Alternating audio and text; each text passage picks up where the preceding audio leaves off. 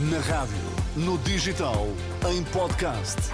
Música para sentir, informação para decidir.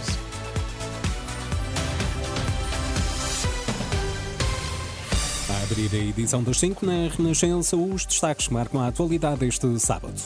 Mãe de Alexei Navalny já recebeu o corpo do filho.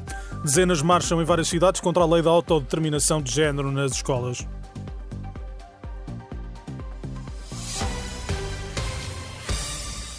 Quase 10 dias depois, o corpo de Alexei Navalny foi entregue à mãe, é o que indica o porta-voz do até aqui maior opositor de Vladimir Putin na rede social X.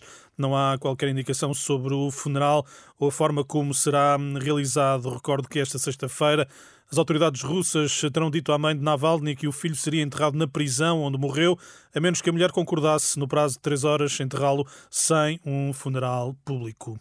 Passam os dois anos sobre o início da guerra na Ucrânia. Esta tarde, em várias cidades do país, há manifestações de apoio a Kiev. Já escutamos também ao longo desta tarde a posição de vários líderes políticos sobre o tema. Cerca de três dezenas de pessoas juntaram-se este sábado à tarde em Faro, numa manifestação contra a xenofobia e o racismo, um protesto que se realizou em várias cidades do país, num alerta contra o que a organização diz ser o crescimento da extrema-direita e do discurso de ódio. É o que explica Catarina Florido, de um dos 60 coletivos que se juntaram para hum, organizar as manifestações a nível nacional. Esta manifestação foi motivada pelo crescimento recente da extrema-direita em Portugal, né? e próximo da altura das eleições, dia 10 de março já, uh, com muito discurso de ódio, muitos atos de ódio crescentes uh, relativamente a pessoas imigrantes, pessoas racializadas, uh, numa altura em que já devia ser completamente normalizado, aceito e a liberdade deveria predominar neste contexto. Além de Faro, o protesto contra a xenofobia e o racismo realiza-se em Lisboa, Porto, Braga, Coimbra, Guimarães e Viseu. Eh, também em eh, cidades como Lisboa, Porto Viana do Castelo, Faro e Braga eh, foram realizou-se esta tarde ou realizaram-se esta tarde marchas de protesto contra a lei da autodeterminação de género nas escolas. Na capital minhota, o protesto juntou dezenas de participantes que marcharam em silêncio pelo centro da cidade. A reportagem é de Isabel Pacheco. Sara Machado foi uma das dezenas de pessoas que participaram este sábado em Braga na marcha silenciosa pelas nossas crianças.